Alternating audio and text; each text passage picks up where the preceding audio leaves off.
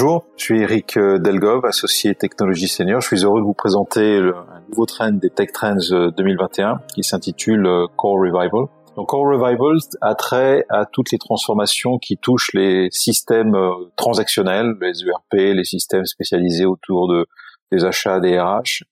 et qui souvent sont vus dans les entreprises comme étant un peu des freins à l'adaptation digitale, puisque vus comme étant un peu lourd, un peu un peu difficile à modifier, plein de modifications.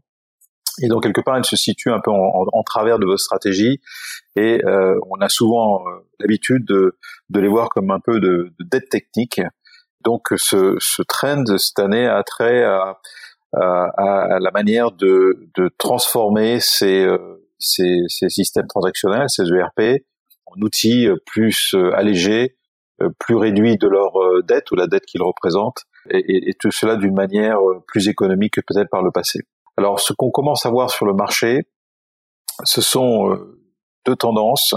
qui se distinguent euh, du passé de la manière suivante. Il y a quelques années, quand euh, on abordait une migration de ces systèmes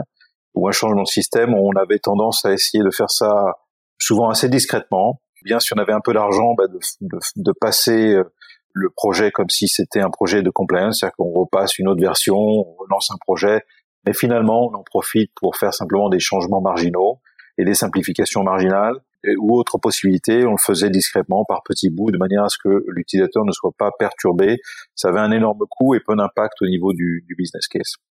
Ce que le trend propose aujourd'hui, c'est une tendance qu'on voit arriver dans certaines sociétés. Il y a quelques exemples dont on parlera tout à l'heure à la fin, qui consiste à euh, démarrer par un business case beaucoup plus rigoureux, qui va s'appuyer euh, et qui va s'efforcer de réaliser une analyse de ce qui est euh, dans le standard du système et ce qui avait été construit euh, historiquement. Et cette, cet exercice permet d'identifier les applications qui ont besoin de démarrer, qui ne sont pas standards. Et à ce moment-là, on va essayer de les déployer à l'extérieur du nouvel outil ou de la nouvelle version de l'outil qu'on migre, en utilisant ce qui est maintenant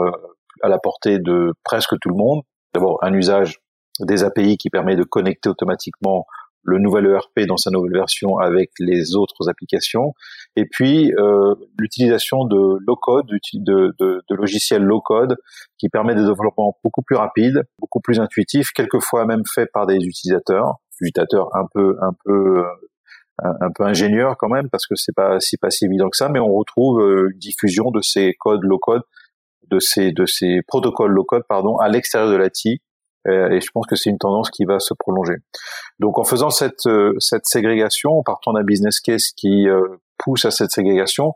on peut préserver de manière intègre les fonctionnalités de l'ERP migré et ensuite plus tard bénéficier presque naturellement et automatiquement des différents upgrades que l'on voit sans que ce soit un nouveau projet puisqu'il faut migrer non seulement euh, le standard, mais également tout ce qu'on leur avait modifié. Donc, plus de modifications, on les place à l'extérieur, utilisation à plein des fonctionnalités nouvelles sur euh, le logiciel standard, avec en plus la possibilité de l'installer très souvent dans le cloud, qui encore limite le coût de maintenance de, ce, de cet outil. Dans le trend que vous aurez l'occasion peut-être de, de, feuilleter ou de regarder online, vous verrez qu'on cite deux exemples. Une société chimique américaine, Apple Marley, qui a intégré plusieurs sociétés au cours de son histoire et a profité d'une approche très business case, très cloud et très euh, dure en, termes de garder ou pas garder les spécialités euh, qui avaient été construites au-dessus du standard euh, et qui a permis au groupe de déployer en six mois à peine une nouvelle version de la plateforme. Dans ce cas-là, c'était SAP HANA, euh, ce qui est quand même un, un record. autre exemple, vous verrez une société vinicole portugaise